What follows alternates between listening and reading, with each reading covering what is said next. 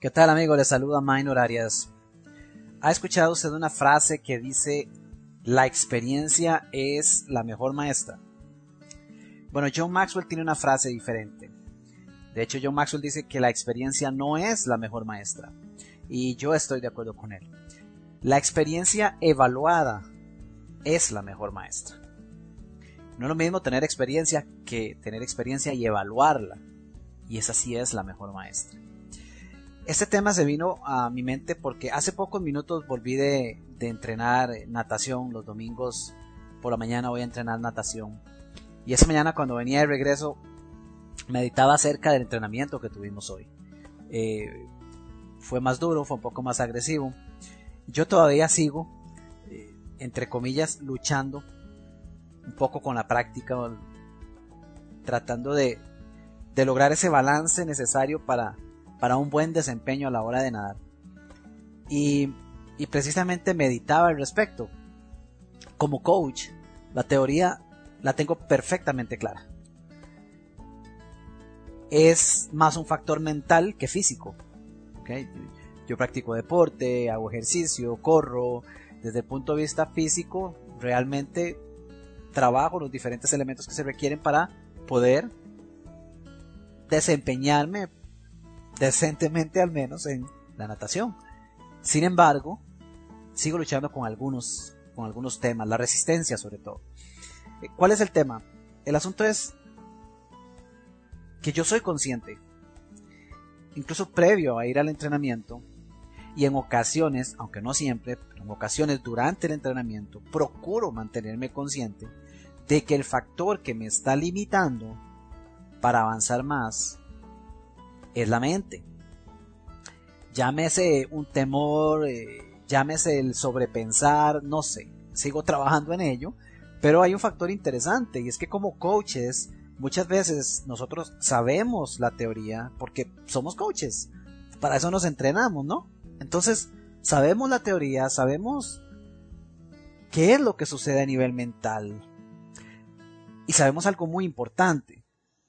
Sabemos que el trabajo consiste en aprender a pasar de la mente al corazón, de la mente al cuerpo, de la mente a la acción, eso que sabemos. Y es por esa razón que no basta con tener información. Y es parte del mensaje que les quería compartir hoy. No basta con tener información. No es suficiente con coleccionar certificados, de diferentes eh, cursos aprobados, diferentes certificaciones, todo eso es muy bueno. Pero no basta con esa colección de información si no aprendemos a pasarla de la mente al corazón. Entonces amigos, básicamente el mensaje que tengo para ustedes hoy es, es precisamente el compartir que no es la experiencia la que marca la diferencia y la que se convierte en la mejor maestra.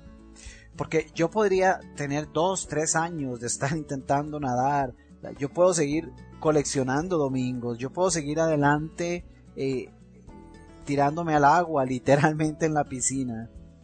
Pero si yo no evalúo lo que estoy haciendo, pues básicamente la experiencia de nada me sirve porque no corrijo los errores que tengo para mejorar mi desempeño en la natación.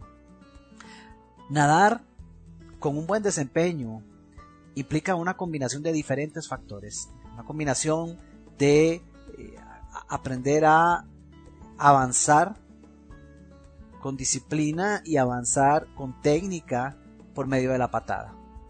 Pero también se requiere de técnica a la hora de bracear para poder tener un, un no solo el no bloquear el agua, sino el hecho de poder avanzar más a la hora de ingresar la mano lo cual son conceptos técnicos que hay que aprender, la técnica a la hora de avanzar, a la hora de mover el brazo, jalar el agua, ganar impulso, poder sacar el cuerpo para hacer una respiración correcta.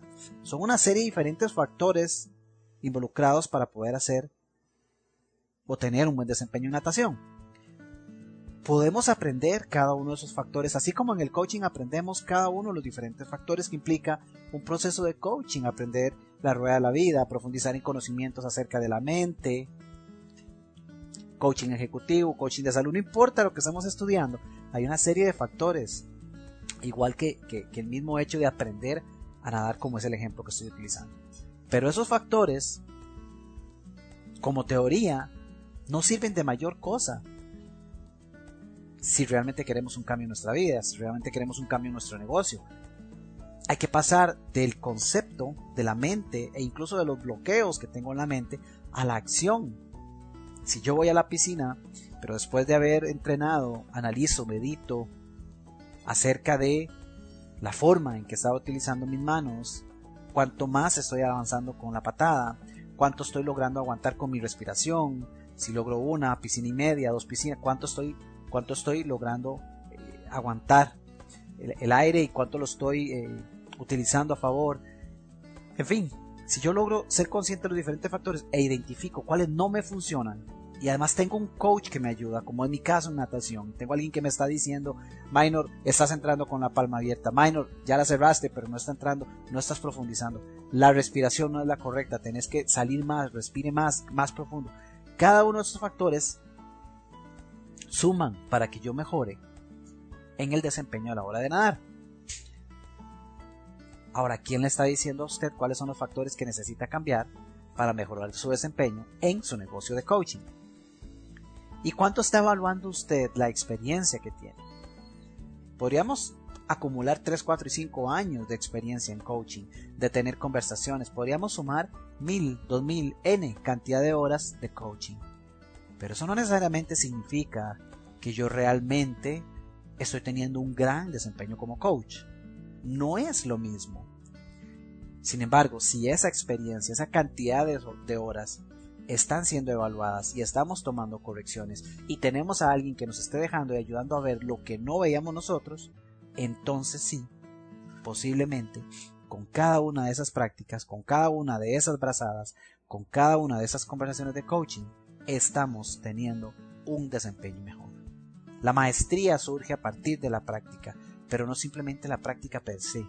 Debe estar acompañada de un análisis, de una autoevaluación, de elevar nuestro nivel de conciencia y de buscar la forma de poder aplicar mejores conceptos, de aplicarlos en la realidad, de tomar acción, de avanzar.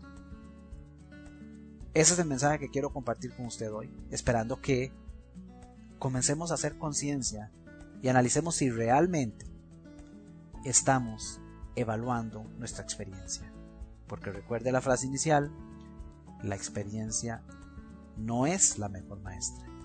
La experiencia evaluada sí lo es. Un abrazo amigos, que tengan una excelente semana.